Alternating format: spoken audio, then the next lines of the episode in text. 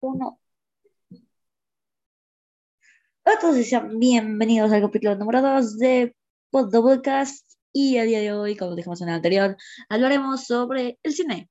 Y nuestro invitado especial del día de hoy es Joshua, así que Joshua, cuéntanos un poco sobre ti para empezar, para hablar del tema de las películas y el cine. Bueno, ahora sí que muchísimas gracias por, por invitarme en primer lugar. Y es que, bueno, si es que hablamos del cine, pues la verdad es que dependiendo de tan solo un tema que puedes elegir, se puede extender a varias películas y cientos de, de cortometrajes, largometrajes. Y es que la verdad es que es interesante hacer una, un podcast sobre esto, así que de veras, de antemano, gracias por la invitación. Sí, sí, de nada. Y también aquí pues tenemos la fotito de Joshua que dice que hace frío. Porque claro, en diciembre hace frío, son las navidades y ya es fin de año. Acabamos otoño para empezar el invierno. Y aquí en diciembre se nos viene un gran estreno que es Spider-Man No Way Home. Que sería la tercera película de Spider-Man del UCM, la cual ha causado bastante revuelo. Y pues, ¿qué, no, ¿qué podemos decir? La verdad, eh, a las 12 de la noche del día del estreno los boletos, las páginas se cayeron, se cayó Cinemex, se cayó Cinépolis y se cayeron durante más de 38 horas. Y yo de milagro logré conseguir un boleto yendo al cine y no sé cómo es que alcance boletos. Así que Joshua, ahora te quiero preguntar algo, y es de, ¿qué opinas de la, de la gente que fue al cine y compró todos los boletos que podía y dejó sin boletos a la gente que estaba ahí acampando durante días para alcanzar sus boletos.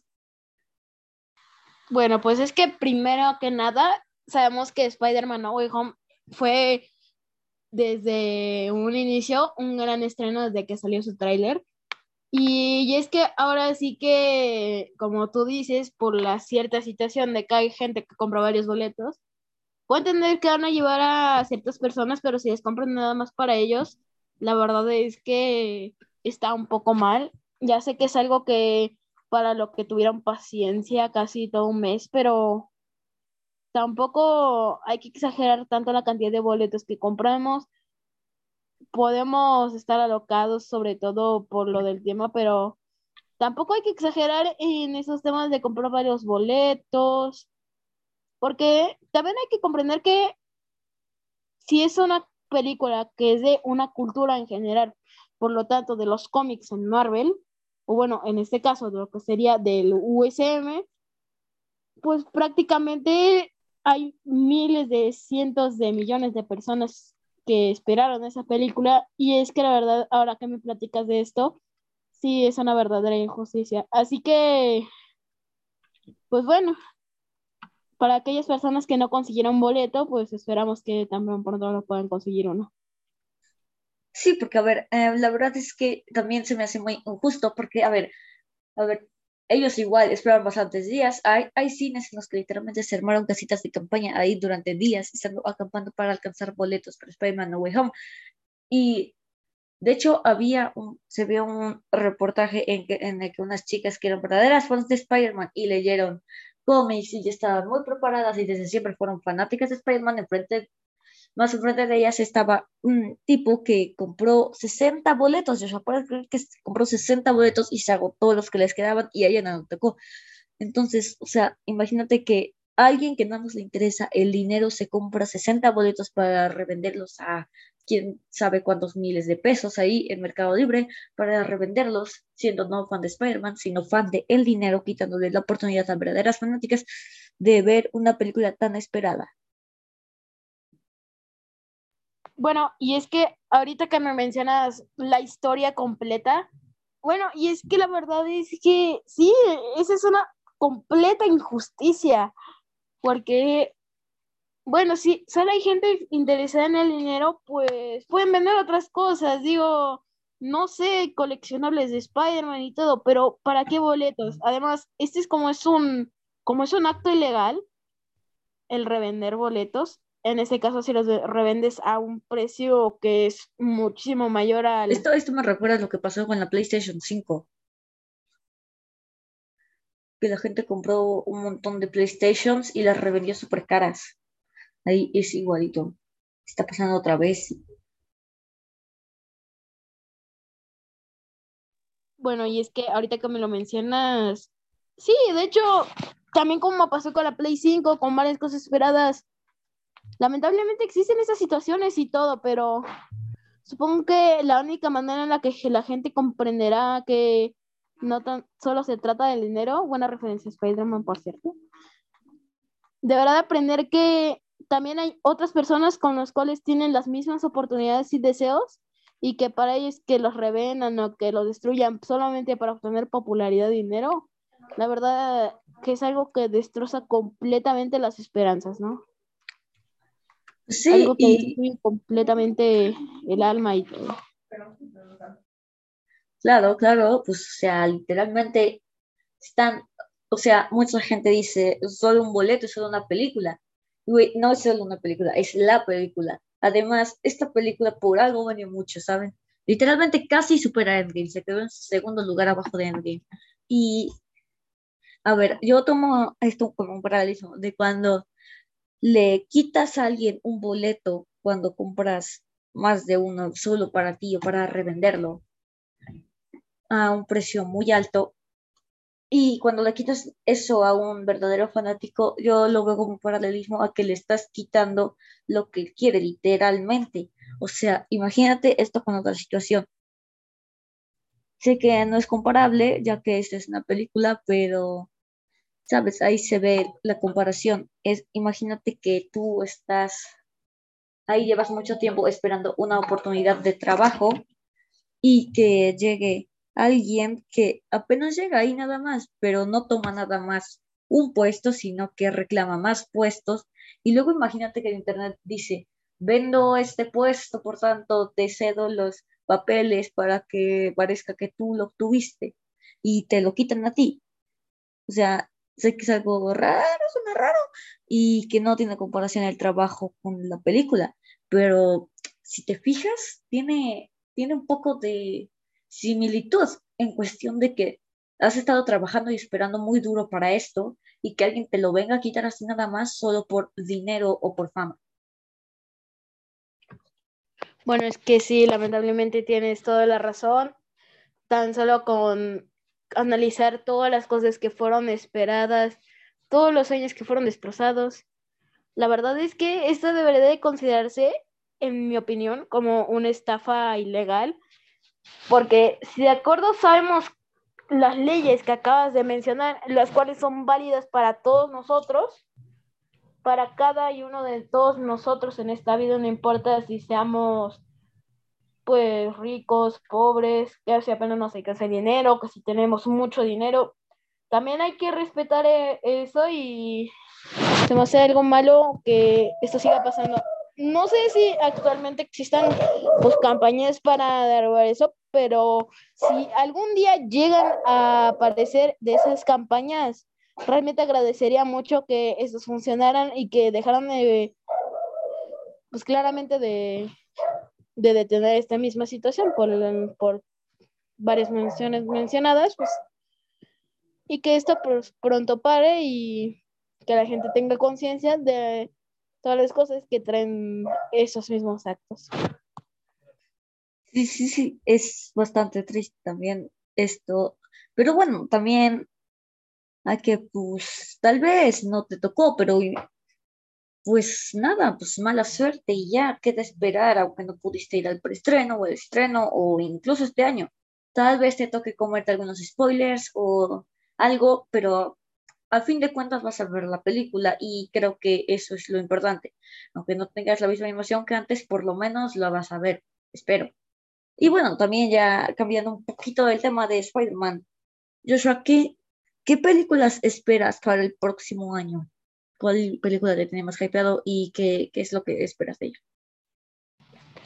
Pues bueno, realmente alguna película en general no la espero hasta que pues, algunos otros estrenos se puedan esperar, algunos que sean de nuestro interés, pero en especial podríamos estar buscando lo que sería el concepto de una película original, lo cual le pueda mostrar como la realidad o tan solo simple de fantasía y que a todos nos guste.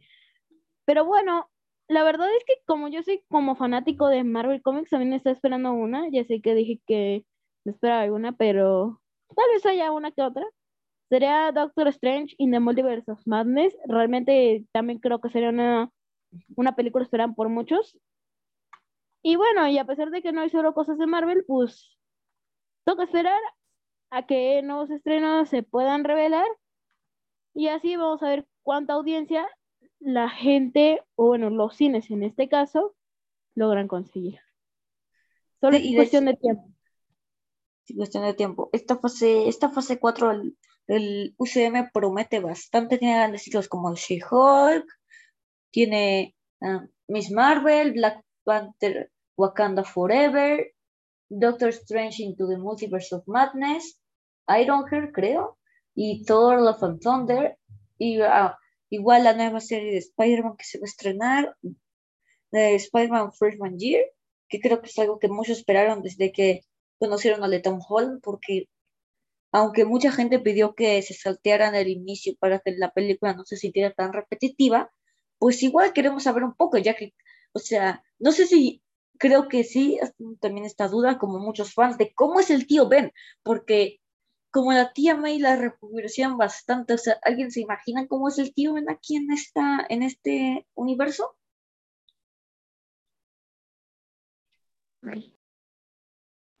Realmente ahorita que lo mencionas, sí sería una buena idea que pudieran aclarar todas las dudas. Aunque también es loco escuchar las teorías de los fans, tal vez como de algunos canales, como serían La Tortilla Geek o bueno, es que la verdad es que ya no me acuerdo, pero la verdad es que sí, a pesar de que quedan varios misterios por resolver, yo creo que será cuestión de tiempo nada más para revelarlos y tal vez de esta manera poder concluir de buena manera con esta trilogía de Spider-Man que tanto pues, todos estábamos esperando, ¿no? Sí, y muchos también esperan la segunda trilogía. Este va a ser el primer Spider-Man que logra acabar su trilogía y inicie con la segunda. Y Dios, cómo ansiamos ver a Venom con este Spider-Man, ya que, o sea, el traje, la verdad es que yo lo espero ver mucho.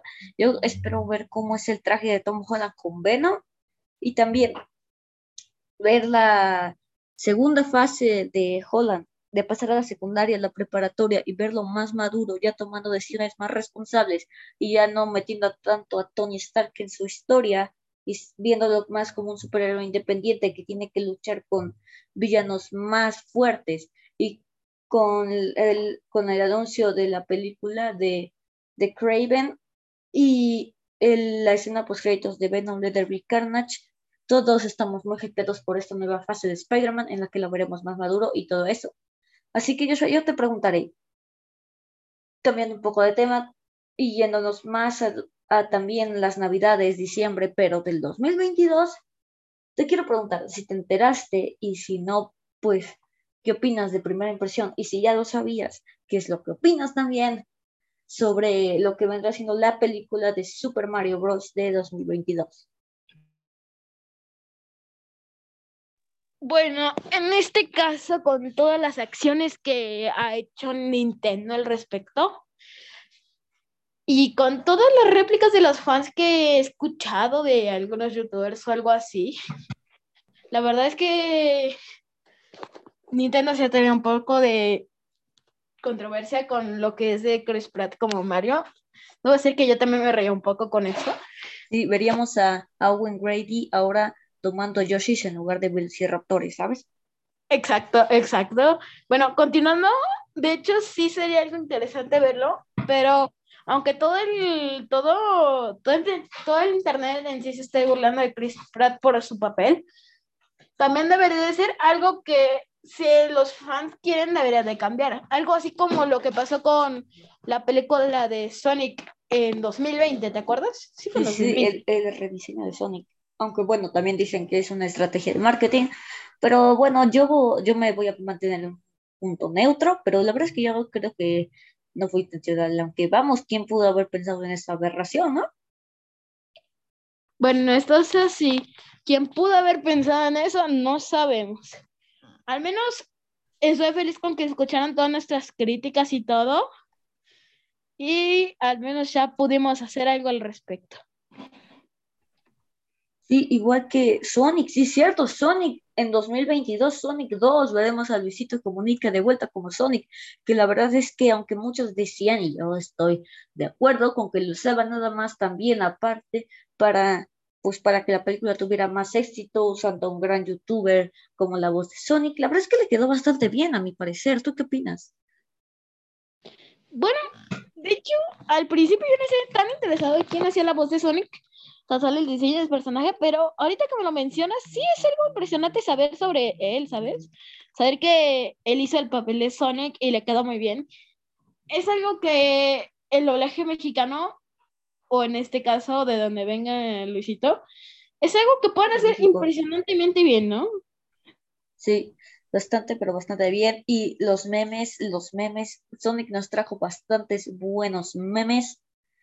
Y yo recuerdo uno de, de aparte del típico de, de que aparte de que apareció Sonic en la película, ¿quién se lo esperaba? Apareció el mismo Sonic, el Sonic de Paint, eh, y el meme típico del Sonic feo, también. Yo recuerdo haber visto uno de Luisito Comunica versus Goku, porque la voz del doctor Eggman es Mario Castañeda, que también hace la voz de Goku, y pues Sonic era la voz de Luisito Comunica y yo, ah, nomás, sí, cierto. Bueno, eso también es impresionante saber que la comunidad está al pendiente de cada uno de los detalles, no solo como del fan ni del spoileo, tampoco de las filtraciones, sino también los memes, ¿no? Es, es una actividad chistosa que luego sí nos puede refrescar la memoria a todos. Y que es interesante saber cómo funciona, ¿eh? Sí, sí, o sea, no, no, no conozco a nadie que se esperaba que Sonic estuviera en la cinta. De hecho, un gran meme, creo que el meme más popular de todo Sonic en la cinta live action de Sonic, de cuando se anunció, las expectativas eran, ah, porque sabemos que la mayoría de las películas de videojuegos terminan mal. Bueno, no, en eso te puedo decir que tienes razón, hay algunas que se esperan que termine mal, pero tampoco tenemos la culpa de que la crítica tampoco se especialice en ciertos temas y más o menos de lo que trata la película. Aunque debemos de decir que tampoco vale tanto lo de la crítica, sino también mucho, pero mucho lo de la audiencia. Claro que es una parte clave.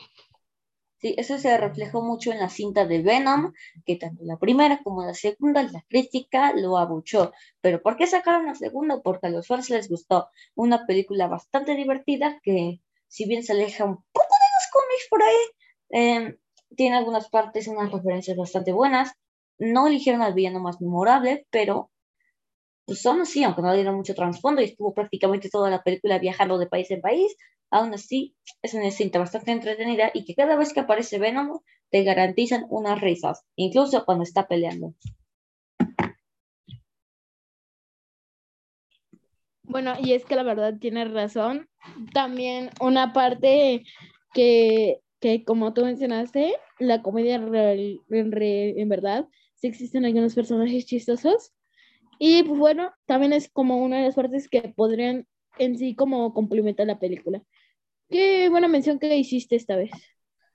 Sí, sí, esta vez porque yo soy un pro con las películas, bueno, no es cierto. Y yo, eh, también hablando de esto, ¿tú qué opinas de que, de que Venom haya entrado al UCM? ¿Qué opinas de eso? Bueno, realmente Venom que haya entrado al UCM tan pudo ser eh, tan solo como un recurso también para Marvel, aunque también bueno, es que si lo vemos de ambos lados, también puede ser tanto un beneficio para la empresa, tanto un beneficio para los fans. En los fans podría ser en beneficio en que en cuestión de, por si queremos ver a este personaje, pues al menos ya lo tenemos. Y en el 11M, pues también, también vagan las teorías de cómo podría contribuir Venom en sí al UCM. Sí, de hecho, algo que no me gustó de una supuesta filtración o teoría es que supuestamente en la escena post créditos de, de Spider-Man No Way Home aparece Venom al final comiendo un lado de chocolate y Doctor Strange lo devuelve a su universo, pero solo se queda un pedazo ahí y ese pedazo va a ser el Venom del UCM. Y en una parte me gusta porque no tendríamos que esperar tanto para ver Venom 3 y ya tendremos dos Venoms y podremos ver un Venom diferente al de el universo de Sony. Pero por otra parte creo que lo hubieran despreciado un poco, ya que como lo vimos así la viendo la televisión, viendo Spider-Man, nosotros dijimos van a pelearse estos dos. Y la verdad es que si es nada más que va a comer un helado de chocolate con Peter y después lo devuelven a su universo, eso no me gustaría bastante. Bueno, y es que la verdad sí, tampoco sería bastante favorable para los fans, como tú dices, también por esa misma cuestión. Y es que sí, puede que algunos quieren que estén, otros quieren que no estén, pero también eso depende mucho de cuál es la crítica en, dentro de todo, especialmente de los fans. También recordar que es importante escuchar tanto una como otra parte. Y con esas decisiones yo creo que Marvel, o en este caso Disney, ese rato malvado porque compró Marvel si hacía buenas producciones. Nada, es broma. Necesitamos un Podría hacer buenas cosas y tampoco hacer que sea un intento de hacer dinero, un intento desesperado de hacer dinero, ¿sabes? Sí, Disney ha aprendido bastante de eso y de hecho ya las últimas películas han tenido bastantes malas críticas, o las de Disney Pixar más bien. La de Luca por no tener un guion sólido y la de la de la de Encanto por ser un reciclaje de Valiente, pero al revés. La de Raya por reciclar un montón de cosas de sus películas y bueno, ya sabes cómo le fue a Disney Pixar, pero esperemos que nos entregue una buena película el próximo año. Yo creo que la de, el, no me acuerdo cómo se llama, Res creo que se llamaba, la del Panda Rojo, es una película que promete bastante y creo que Pixar nos va a entregar grandes proyectos para el 2022 y esperemos que sean buenos. Bueno, sí, y es que también esperar por algo que tampoco sea un reciclaje de todo el material, entonces sería algo interesante y finalmente productivo para Disney y Pixar, ¿sabes? Pero solamente, como te digo, es cuestión de tiempo.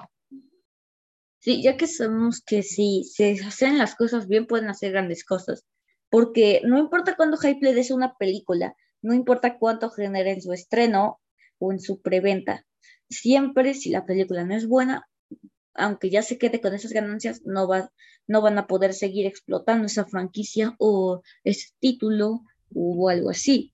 Por ejemplo, Spider-Man 3 recaudó bastante, bastante en su estreno y en su primer fin de semana, pero cuando las críticas, tanto de los fans como de la misma crítica, salieron, ya no recaudó tanto porque la gente ya no quería ir a ver algo que no era tan bueno como ellos creían.